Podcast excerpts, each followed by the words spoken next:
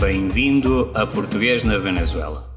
Magazine sobre a difusão e promoção da língua, cultura portuguesa e lusofonia na Venezuela. Com o professor Rainer Souza.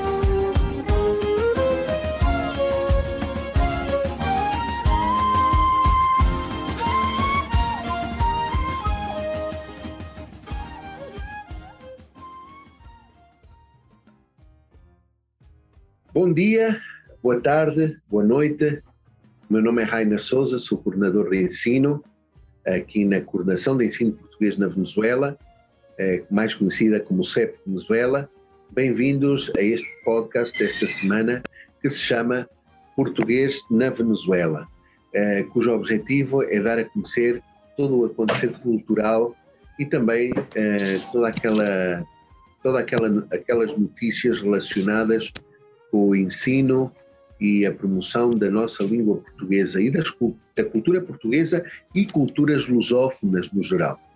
É, vamos começar com as notícias. Hoje, quinta-feira, dia é, 24 de março, é, tivemos esta manhã uma excelente hum, palestra hum, organizada pelo Centro de Língua Portuguesa aqui de, de Caracas, na, funciona no UCB, que, está, que é da responsabilidade da professora a doutora Digna Tovar, como o, o, tema da palestra é como hum, manejar ou como lidar com as emoções na, na sala de aulas, dirigida a professores de língua portuguesa.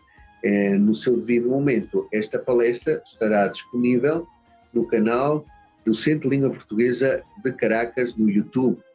É, e professora Digna Tovar dará mais instruções onde se pode ver eh, esta, esta palestra e outras redes sociais podemos encontrar o link.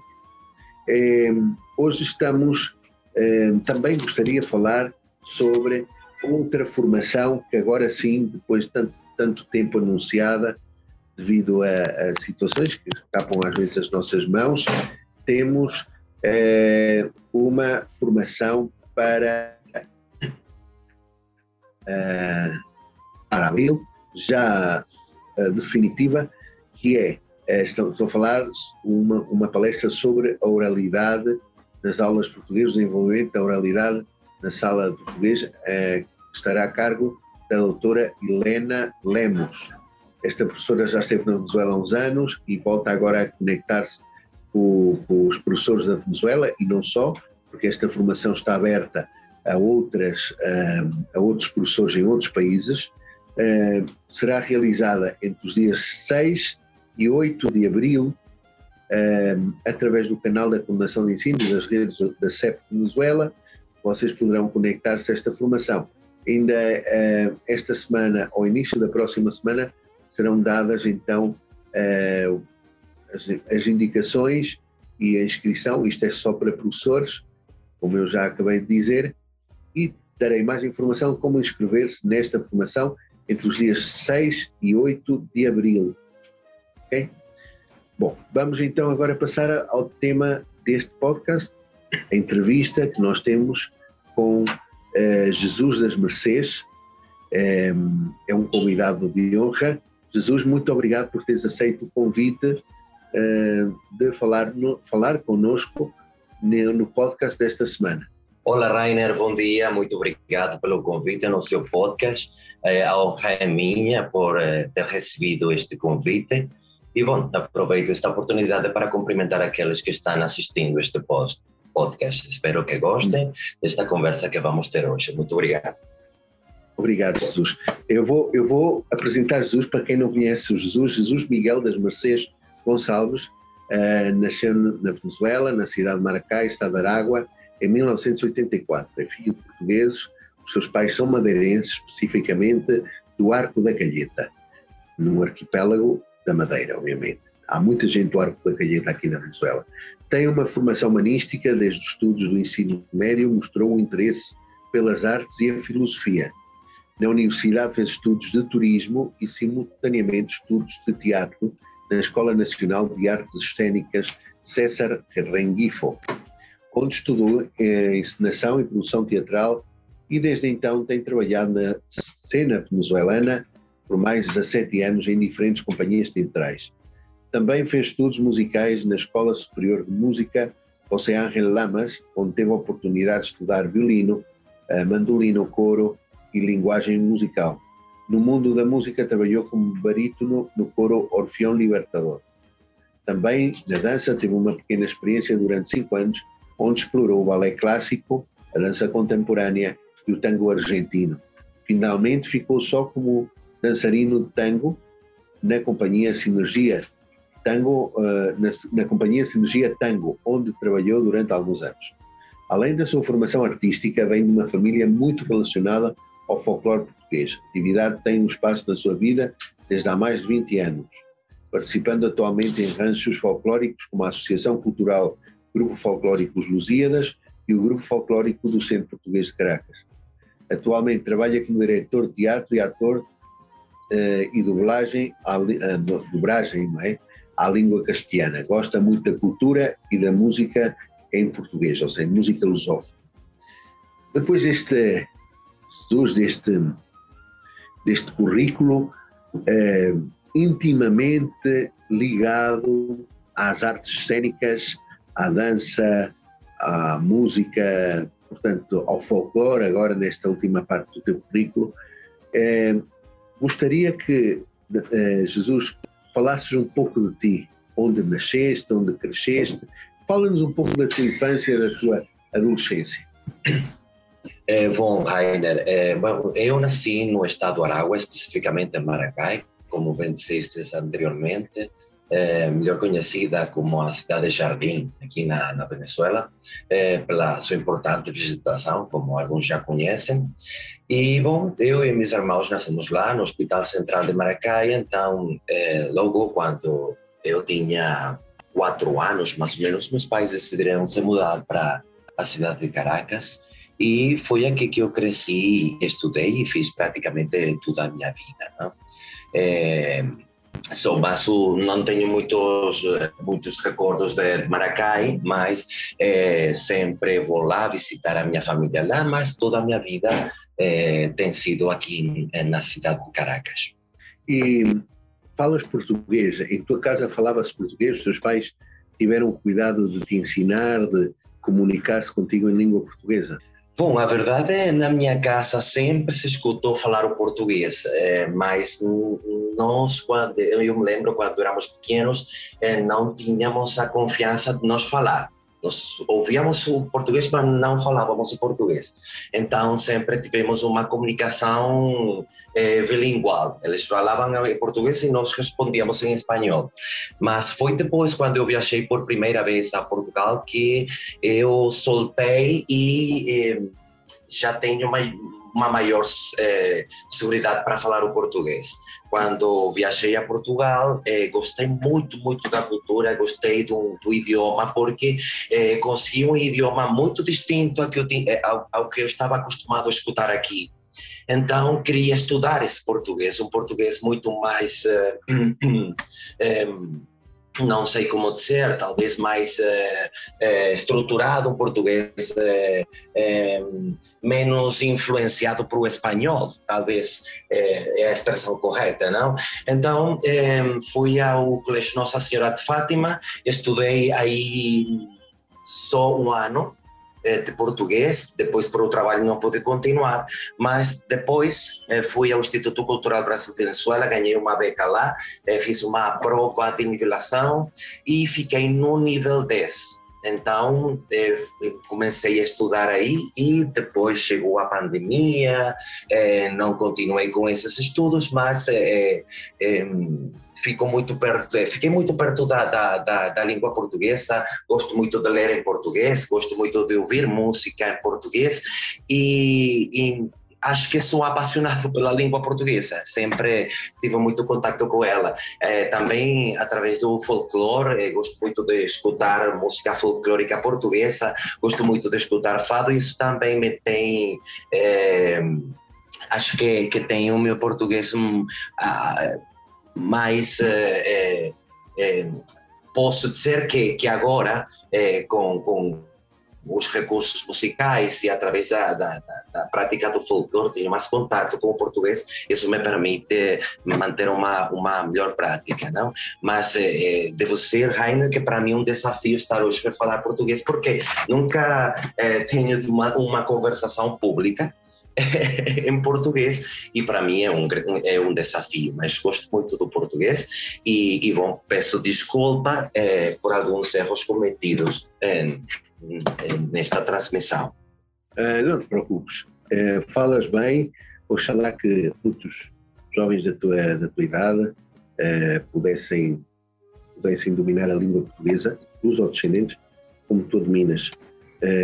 Mas cada vez na Venezuela há mais oportunidades para aprender português, não só no centro de língua portuguesa, como já disse algumas vezes em alguns programas, em escolas que vão surgindo um pouco por toda a Venezuela, já oferecem uh, português integrado no currículo oficial uh, das, das, mencionadas instituições escolares. Bom, é um trabalho que ainda tem muito, muito, muito caminho para andar, mas já, já começamos. falando de escolas, um, referi no teu currículo que sempre sentiste, sentiste inclinação pelas humanísticos, pelos estudos humanísticos. Por que é que surge esse interesse pela área das humanísticas e referiste aí a área da filosofia?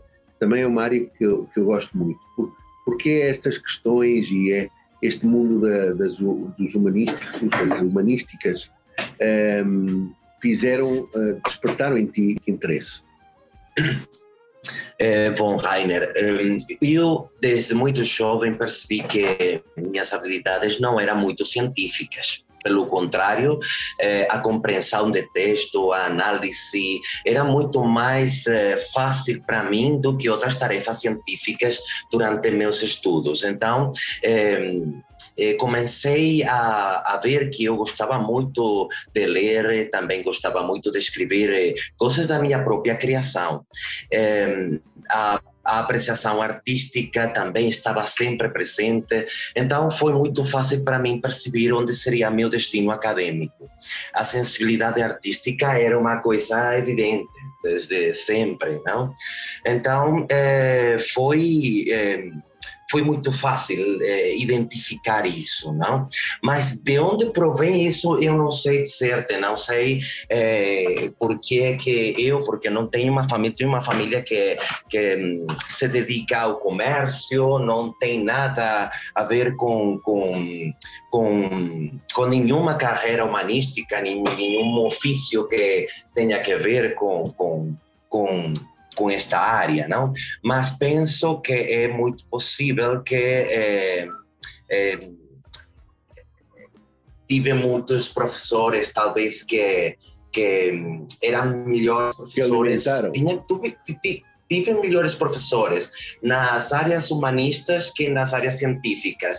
Então, eh, acho que aquilo serviu também de inspiração para eu conectar mais rapidamente com, com, com, com isso, não? É, eu acho que quando uma pessoa tem um professor ou alguém que está a ensinar algo e aquilo está, está ocorrendo com uma, uma uma, uma paixão, com uma, é, uma verdade, com uma vocação, é, eu, eu acho que a mensagem, a mensagem chega melhor. Então, penso que tive muitos professores que influenciaram muito a, a minha escolha é, na área acadêmica. E, e nisso das humanísticas também surgiu em ti o interesse eh, pelo teatro. Como, como surgiu o teatro na, na, tua vida? Porque essa atração pelo teatro, o que é que o teatro te despertou em ti que tu decidisses para tu decidires é, entrar no mundo do teatro e da atuação? Bom, é, sempre gostei das artes, mas nunca era uma. É, nunca vi a possibilidade de escolher isso para minha vida, não? Sempre gostei, mas era uma coisa que eh, eu veia ao longe, para não, não não não era uma decisão concreta que eu queria tomar. Foi um dia que uma amiga me convidou a uma obra de teatro que ia fazer uma amiga dela e eu fiquei maravilhado com o espetáculo e quando vi isso só pensei eu quero estudar teatro e assim foi, fui imediatamente à Escola Nacional de Artes Cênicas e eh, estudei direção e produção teatral. Eh, gostei muito, muito, muito de, de, de, dessa experiência e não tive que tomar uma decisão imediata. Fui e eh, comecei os meus estudos. Foram, foram uns estudos eh, de quatro anos. É, é, quase uma, uma carreira, porque era de segunda a quinta, todos os dias. Então, é, tinha um, um penso de estudos muito bem é, concretos, é, direção teatral, atuação, é, análise de texto teatral, tudo que tem que ver com, com o teatro, história do teatro grego, história do teatro romano, tudo que tinha que ver com o teatro, tive a oportunidade de estudar e fui cada vez mais ficando mais maravilhado pelo teatro e bom já tem já tenho mais de 17 anos fazendo teatro e, e bom acho que que vou seguir fazendo é o que eu penso mas ao princípio não foi fácil é, é, Rainer porque embora eu tivesse uma família muito ligada ao folclore, à cultura portuguesa, essa relação com o folclore é, era um hobby não, não é, uhum. é, não é o mesmo ter um hobby que uma profissão. Mas claro. é, me tocou então quebrar os esquemas e dizer à minha família o desejo de fazer da arte minha profissão. E não foi fácil no início. Não é exatamente o que um pai quer ouvir, que seu filho quer estudar artes. É, parece que há sempre claro. como um certo temor para as profissões humanistas, não? É, mas voltando à pergunta, não sei, não sei por que esta escolha, mas penso que é provável que a minha escolha é, no meu ensino meio de, de, de, é, é porque havia também muitas atividades culturais eh, eh, na minha escola e penso que tive isso, melhores professores humanistas do que na área da ciência e, eh, e, e essas atividades culturais também fizeram uma influência e e bom, este, acho que isso é um fator importante na escola e as decisões dos alunos no futuro, quando tem, tem influências é, positivas numa, numa, num, num, do professor, não? E bom, sempre achei que a possibilidade de trabalhar nessa área era muito distante, porque não havia precedentes na minha família que tivessem estudado artes anteriormente. Então, bom, fui o primeiro, é, fui quem quebrou, é, digamos, a, é, esse paradigma, não? E, bom, já tenho já tenho um tempo caminhando no teatro e, e, e, bom, até agora a experiência sido muito boa, graças a Deus. Sim, tu, tu, tu és ator, obviamente, já, já vimos isso, És consideras também dramaturgo? Escreves peças de teatro para, para serem ensinadas? Bom, tenho escrito algumas peças de teatro, mas são exercícios de aulas de dramaturgia. É, eu tenho muito medo da dramaturgia, acho que a dramaturgia é, é, é uma área muito é, delicada, não? É, porque é ali onde se acha a mensagem que você quer enviar. Então, é, um tem que ter muito cuidado com o que tem que ser, não? É, porque, bom, o teatro e qualquer meio artístico também é um modo de influência na sociedade. Então, é, tenho sim, tenho escrito teatro, tenho, tenho feito vários trabalhos, mas são trabalhos, é, exercícios acadêmicos, não são exercícios que tenho pensado, tenho pensado fazer algum dia é, levar a cena. Isso não, não, não, tenho previsto ainda. Ou melhor, quando tenha uma maior madurez, é, é, faria algo assim, mas agora não, não acho. Vamos, vamos agora a uma pausa musical. Vamos ouvir Rui Veloso, o Anel de Rubi, um êxito dos anos 90. Rui Veloso, artista cantor português, mais concretamente da cidade do Porto. Vamos ouvir este tema romântico o Anel de Rui, e logo voltamos a esta agradável conversa. Estamos a falar com Jesus das Mercês, luso-venezuelano, ator luso-venezuelano, hum, tem feito vida no mundo do teatro aqui na Venezuela. Eh, para continuar esta, esta entrevista, já voltamos.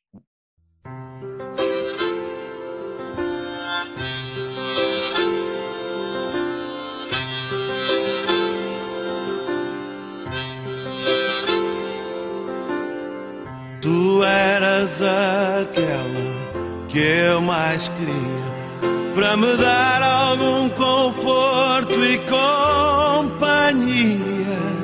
Era só contigo que eu sonhava andar para todo lado e até quem sabe talvez casar. Ai, o que eu passei só por te amar. A saliva que eu gastei para te mudar. Mas esse teu mundo era mais forte do que eu. E nem com a força da música ele se moveu.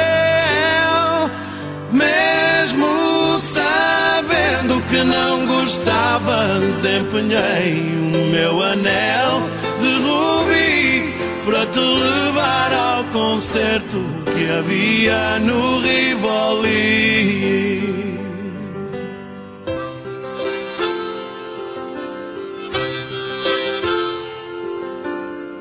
E era só a ti que eu mais queria ao meu lado no concerto nesse dia, juntos no escuro de mão dada ouvir aquela música maluca sempre a subir.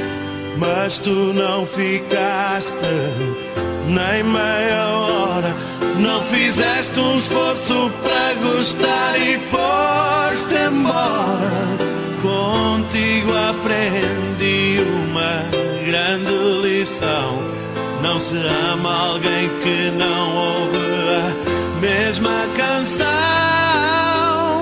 Mesmo sabendo que não gostavas, empenhei o meu anel de rubi para te levar ao concerto que havia no Rivoli.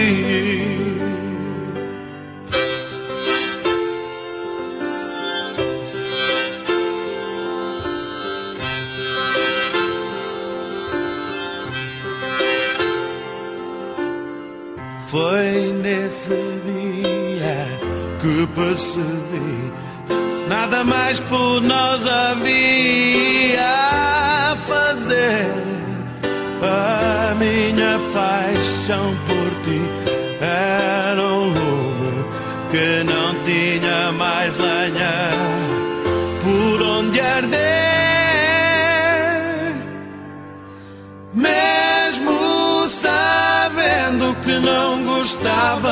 Empenhei o meu anel de rubi para te levar ao concerto que havia no Rivoli.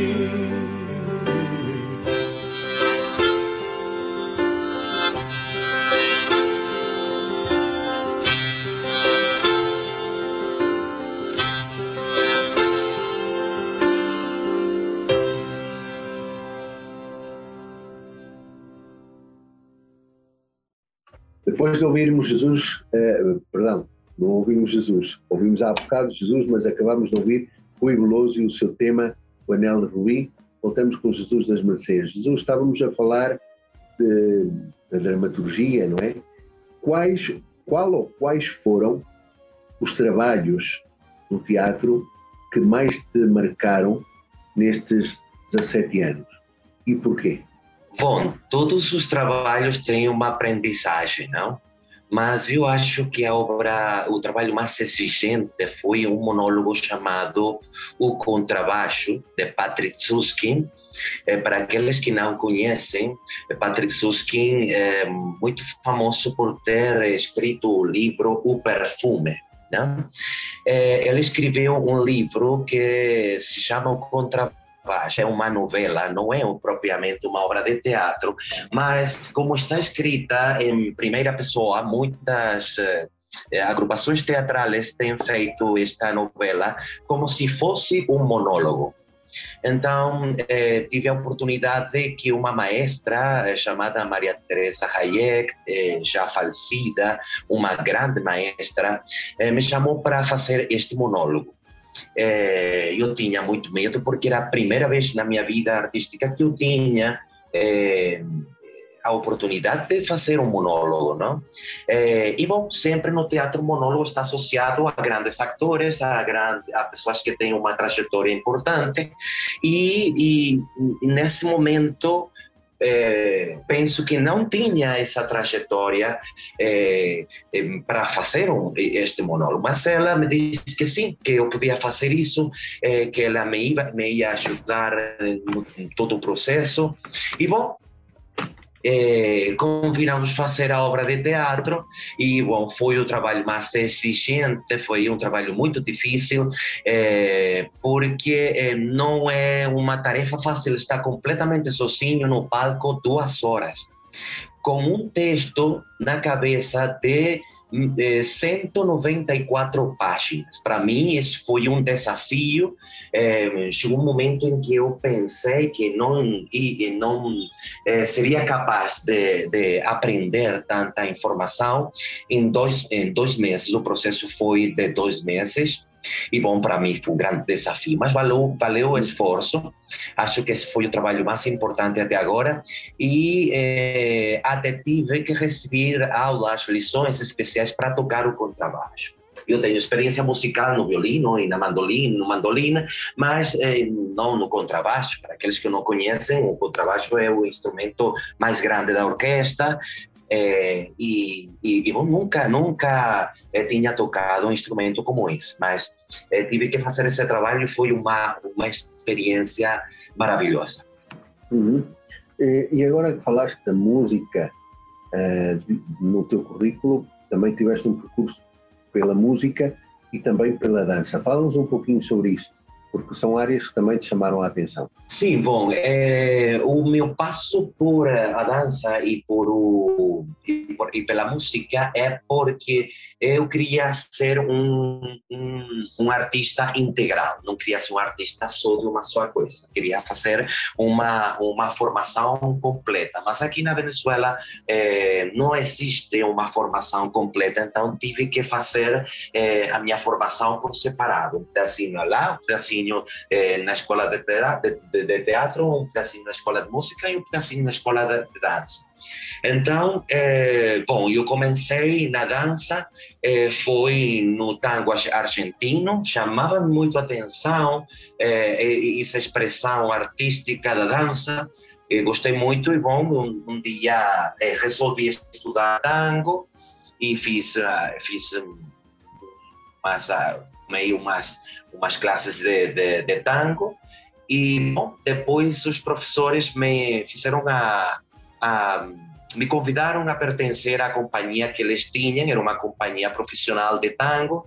Eles me ofereceram é, a formação, é, uma formação muito mais é, profissional e, bom, estive com eles trabalhando e, e bom, foram, foram uns eh, três, quatro anos trabalhando com eles e eh, foi através de eles que eu cheguei ao balé clássico. Minha intenção nunca na minha vida foi fazer balé clássico, mas para melhorar a técnica era preciso fazer algo de balé clássico. Então eh, fui eh, e fiz algumas classes eh, a minha intenção inicial era fazer algumas classes de balé para melhorar a técnica e eh, o certo é que fiquei lá eh, um, um, a mesma quantidade de tempo que fiquei no tango, que foram uns quatro anos mais ou menos. Então, bom, já depois já me fui da, da, da, dança e comecei a trabalhar na minha formação musical eu era eu era um, um músico empírico, não tinha não tinha formação musical, mas eu apanhava o instrumento e eu tentava sacar algum som, é, mas nunca tinha estudado música. Fui lá e me, comecei a estudar música e, bom, escolhi o violino e a mandolina como instrumentos principais e, bom, fiz estudos aí e depois eh, passei a formar parte de, de, de, um, de, um, coro, que é um coro grande de 120 pessoas. Eh, passei a formar parte do Orfeão Libertador, que é um orfeão profissional. Eh, formei parte da, da linha de vozes de baixos, que são os barítonos. E, e, bom, estive, estive trabalhando com eles até o ano passado, até dezembro do ano passado. Sim, muito bem. E uma vida cheia aí de relações com o mundo, com as áreas do mundo artístico. É, Jesus, tenho esta pergunta, uma curiosidade. Voltando ao teatro, tens alguma personagem das peças teatrais mais conhecidas de autores como William Shakespeare e outros autores, Bertolt Brecht, por exemplo, um, que gostarias de algum dia interpretar no palco e alguma peça de teatro gostarias eh, também, eh, na qual gostarias de trabalhar?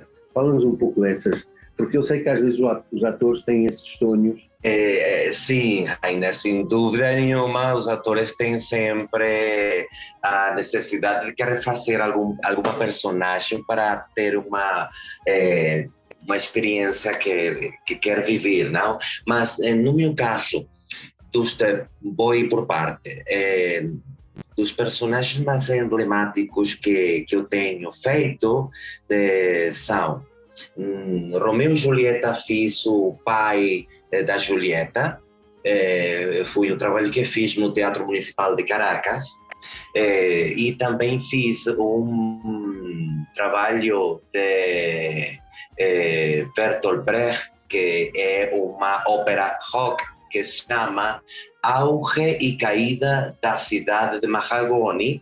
Ali fiz um, um dos, das personagens principais. Eh, também fiz eh, Incidente em Vichy, de Arthur Miller.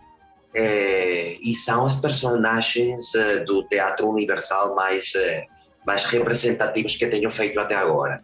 O que eu mais desfrutei foi, foi Shakespeare Shakespeare, sem dúvida, eh, os atores sempre temos a, eh, o desejo de fazer Shakespeare porque é iconicamente o dramaturgo universal da, da, do teatro, não?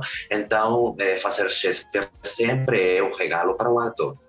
E agora que estou a fazer, estou a ensaiar um trabalho que vamos apresentar proximamente.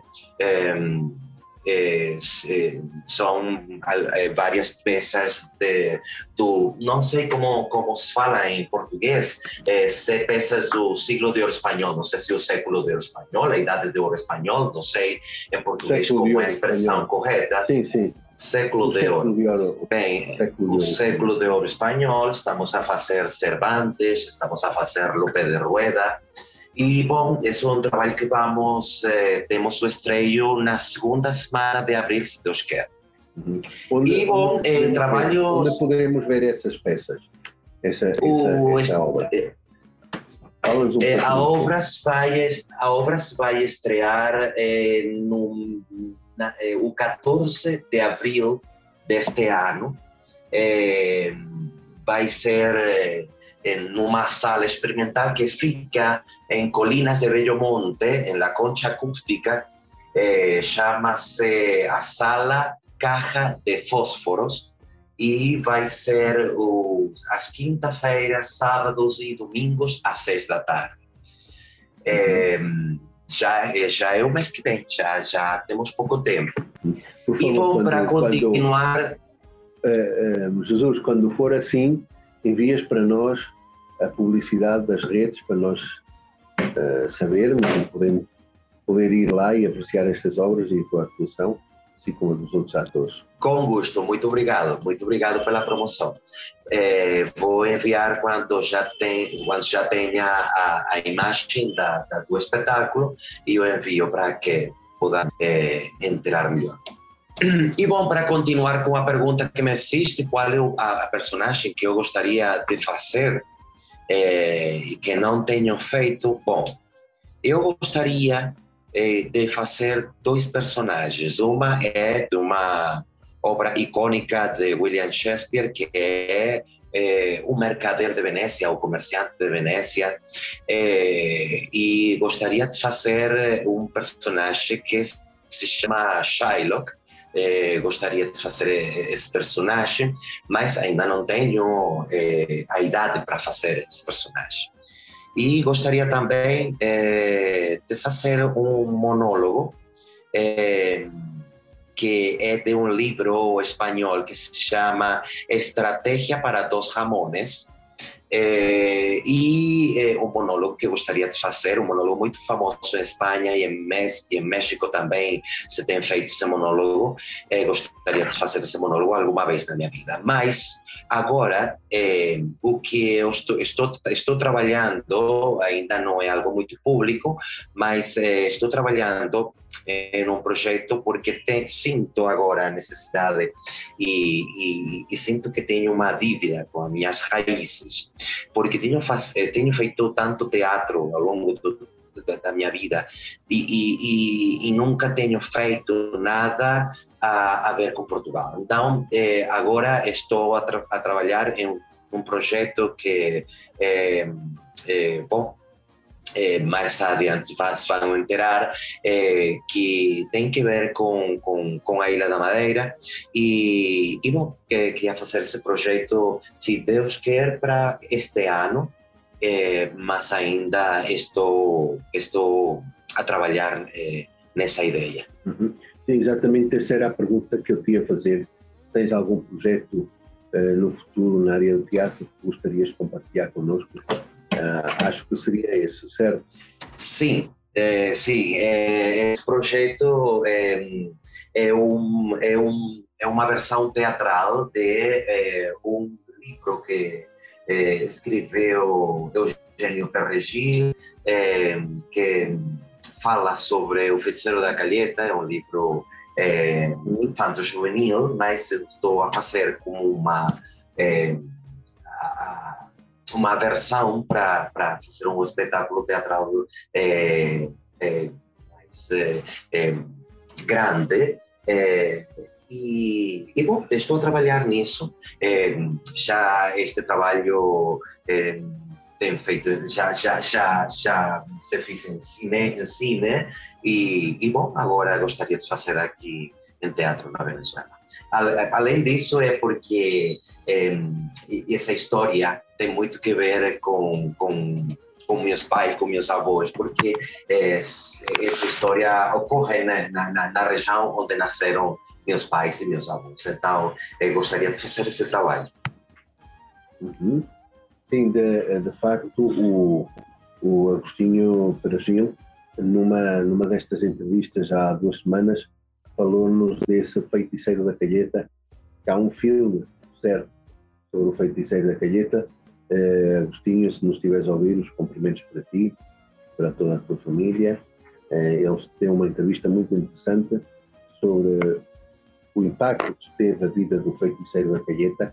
Uh, atenção, feiticeiro, mas não tem nada a ver com feitiço. É? Esse era o nome que tinha este, este um, importante agente cultural da, do folclore madeirense cuja vida está retratada neste filme, uh, presumo eu, não, tem, não, tive ainda a oportunidade de ver o filme, mas uh, pelo que o Agostinho nos falou, é um, é, um, é um filme muito bem feito e tem a ver, sim, com as raízes do povo madeirense e as raízes do folclore madeirense, que é bastante conhecido exibido aqui na Venezuela pelas associações luso-venezuelanas. Jesus, uma última mensagem neste podcast para os, os nossos ouvintes. Eh, bom, eh, primeiramente, bueno, agradecer a todos por, eh, por acompanhar-nos nesta conversa que tivemos hoje. Para mim foi um prazer muito grande por, por estar por, por me teres convidado a este podcast, Rainer, muito obrigado. e, bom, o que eu posso dizer, bueno, minha mensagem é que tudo o que nós fazemos na vida, uh, temos que fazê-lo bem e com muita convicção, com muito respeito ao outro e procurando que tudo o que fazemos seja uma inspiração em outros. É, é a minha mensagem hoje. E, e, bom, muito obrigado, Rainer, é, por, por me considerares para, este, para esta conversação que tivemos hoje. E, e bom, cumprimentos a todos. Muito obrigado, Jesus, a ti pelo teu tempo e pela tua disponibilidade em falar connosco este podcast português na Venezuela, que tem, como eu disse no início e sempre digo, repito, repito, dar a conhecer, é um magazine dá a conhecer tudo aquilo que é feito em prol do, do ensino da língua portuguesa e também da promoção da cultura portuguesa e das culturas lusófonas dos países que têm o português como língua oficial. Muito obrigado, um abraço e felicidades para ti. Obrigado, Rain. Obrigado. Vamos agora conversar com o Dr. Rafael Eduardo Iol, de Cágua, que está à frente do Instituto Pascal. Um, Cágua é uma das uh, cidades de Aragua, ou das regiões aqui da Venezuela, que está obviamente inserida no, contexto araguenho, portanto no estado de Aragua, onde o ensino português mais tem crescido nos últimos tempos. Um, vamos mudar de língua, vamos cambiar para o castelhano e vamos falar com Rafael Eduardo Yol, eh, director del Instituto Pascal. Eh, quisiera primero saludarlo, Rafael, por su disponibilidad de hablar con nosotros en este podcast que se llama Portugués Venezuela. Le estaba diciendo a nuestros oyentes que Aragua, dentro del estado de Aragua, Cagua, es una de las ciudades donde más ha tenido éxito la, introducción del portugués en la escuela en Antonio José de Sucre y en el San José de Cagua, dos colegios de la región. Eh, muchas gracias por su disponibilidad de hablar con nosotros. Bueno, primero un gran saludo al profesor Rainer y a toda la audiencia, a todos los interesados en la lusofonía. Para con ellos mi agradecimiento primero de haber contado con el tecnológico como casa de estudio para difundir esta lengua universal e importante tanto para la cultura europea y sobre todo importante para, el, para Venezuela por la cantidad de personas que la, aún aquí en Venezuela la hablan y en América también y sobre todo agradecerles a la embajada y al instituto por poder contar con nosotros para hacer ese centro de apoyo y de acompañamiento para nuevos lusoparlantes y para posibles lusófonos en toda Venezuela y el mundo entero. De verdad, agradecerles a, a, todos los que hacen posible esto, tanto a, a, los profesores del instituto como a los demás institutos de Cagua, que hacen posible que esto sea una realidad palpable y vigente en todo Aragua y algo bueno y productivo para todos. Gracias nuevamente y saludos. Rafael, cuéntanos cómo ha sido para ustedes, eh, usted que está al frente de estos colegios, de este instituto, ya vamos a hablar de, del instituto, eh, ¿cómo, ¿cómo, evaluó usted la, la, introducción del portugués en estos últimos dos años eh, escolares, donde Cagua está liderando el número de estudiantes en estos dos colegios que ya mencioné. Profesor, bueno, la primera evaluación que hacemos o que hago es cualitativa, ¿no? Creo que nos llena de entusiasmo, orgullo y satisfacción poder realizar esta tarea pedagógica que ha sido muy fructífera para todos. O sea, ha sido, hemos visto los logros, hablando cualitativamente, la alegría de los muchachos al, reciente formación, la, el valor que se, se, se, vuelve con ellos, o sea, el valor de aprender otra lengua a los que les interesa, el valor de retomar la lengua ancestral de, de sus abuelos y de sus padres para otros. Y bueno, en esa, cual, en esa evaluación cualitativa vemos también el interés que surge de muchos demás ha llegado a la comunidad educativa de las instituciones para formarse en portugués.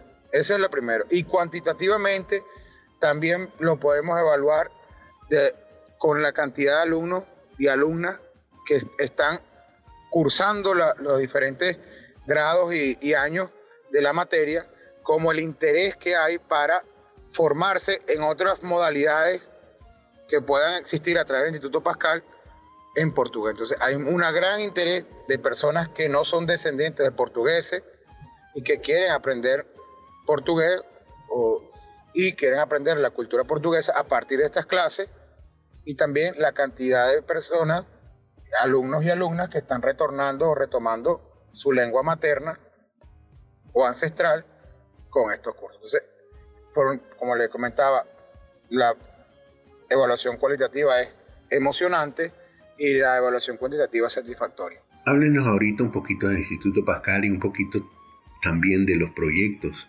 que ustedes tienen para el idioma portugués a partir de ese instituto. Em, sé que ustedes tienen un proyecto de un, diplomado también eh, y sería bueno que los oyentes conocieran un poco de, esta, de, esta, de estos planes que ustedes tienen una vez que eh, es algo que, que, va enmarcado dentro del crecimiento del portugués dentro del Estado árabe. Eh, el Instituto Pascal tiene, nace hace 25 años con una clara vocación al servicio de las necesidades académicas de Cagua y de la región aragüeña.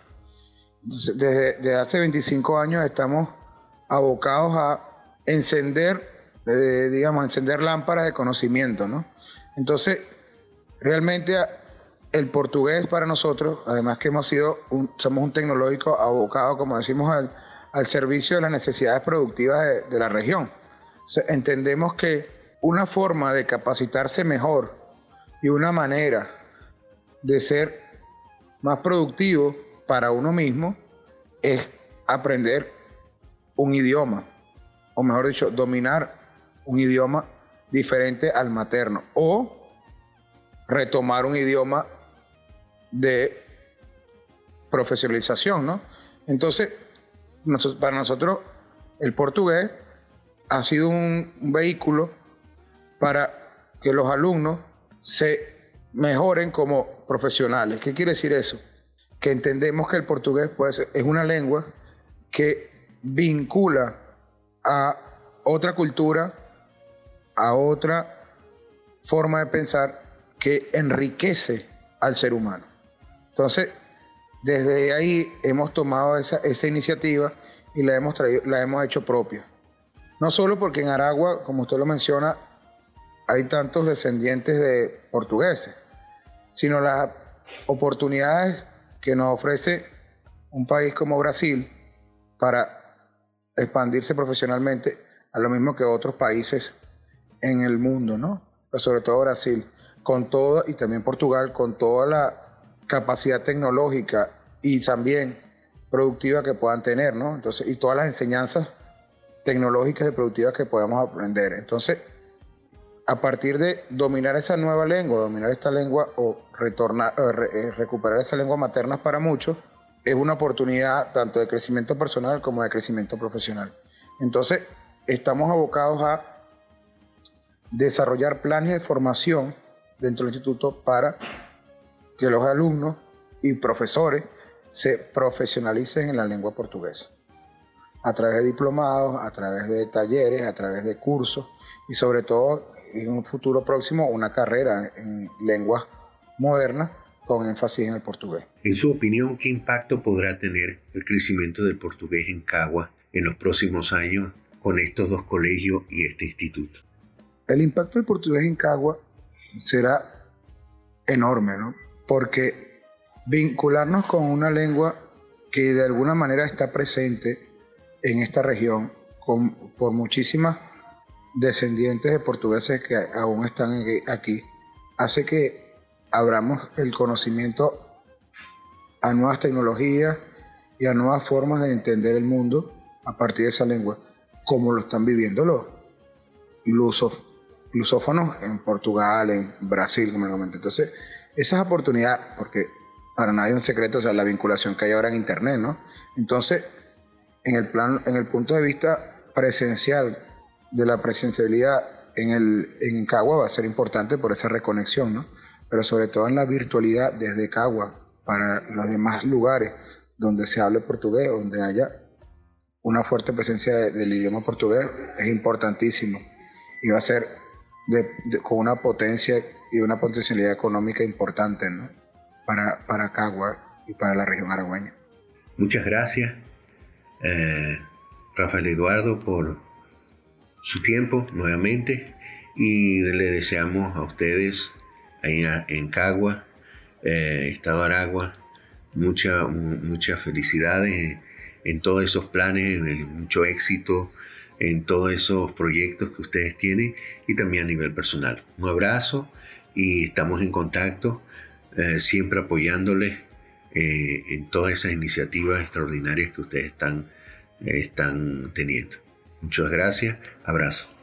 Profesor, el agradecimiento es nuestro por, por contar con nosotros y por tenernos en cuenta para este gran proyecto que lleva usted adelante con la embajada y con las demás instituciones involucradas para que en esta región aragüeña y, sobre, particularmente en Cagua podamos tener un centro de desarrollo profesional y académico del portugués.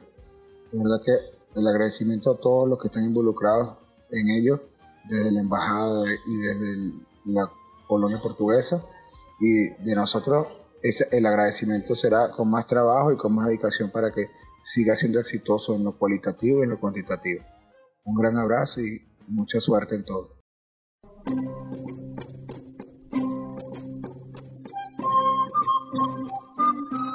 Voltamos ao segmento conhecido como Lugar da História. Esta semana falaremos sobre a Lisboa quinhentista. A cidade de Lisboa tem uma localização geográfica privilegiada, o que lhe permite ser um ponto de passagem de gente culturas, comércio e conhecimentos diversos. Até o século XII, Lisboa estava limitada às muralhas do castelo, que tinha o nome da Cerca de Moura ou Cerca Velha. Nos finais do século XIV, a cidade sofreu um grande desenvolvimento, em parte devido ao aumento do comércio marítimo, pelo que os limites da muralha tiveram de ser alargados, construindo-se uma segunda cerca, a Cerca Nova ou Cerca Fernandina.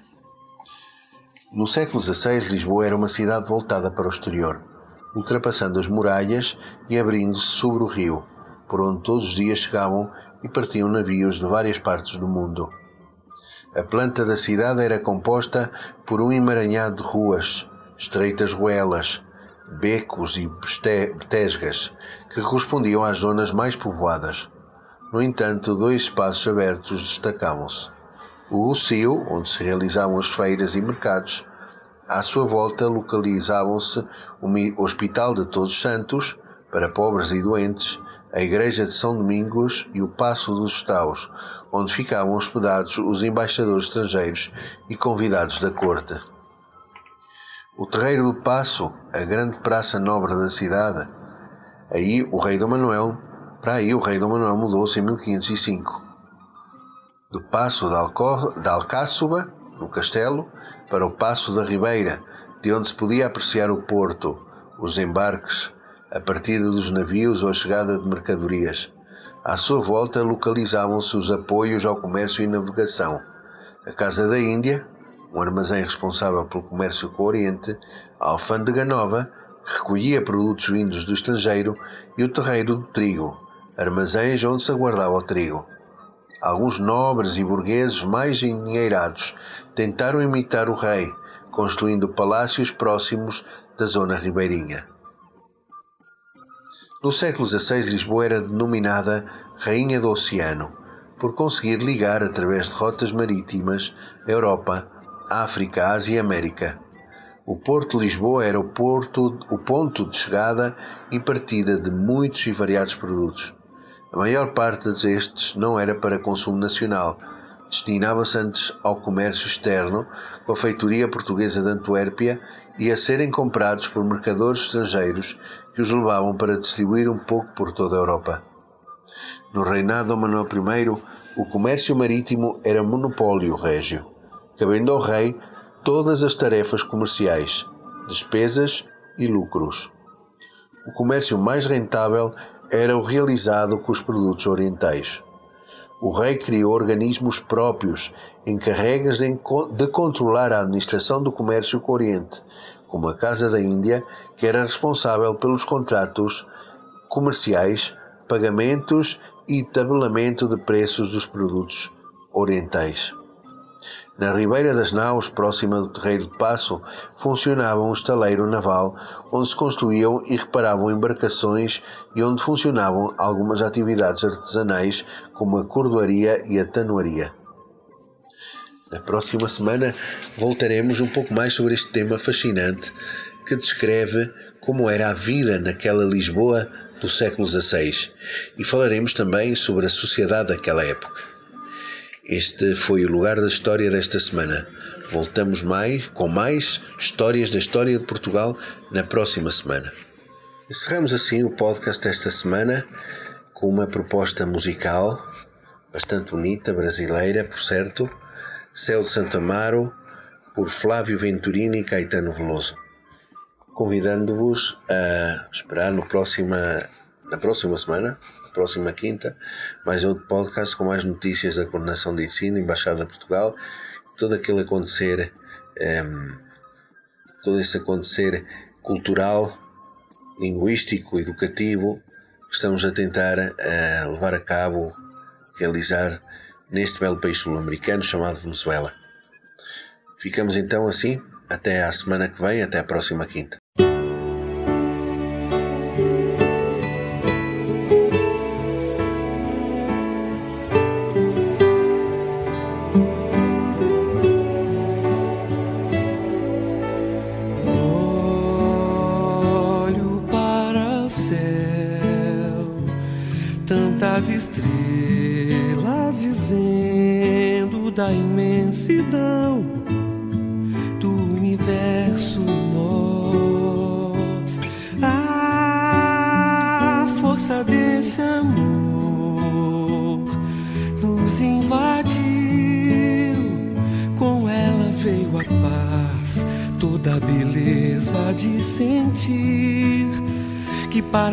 Sempre uma estrela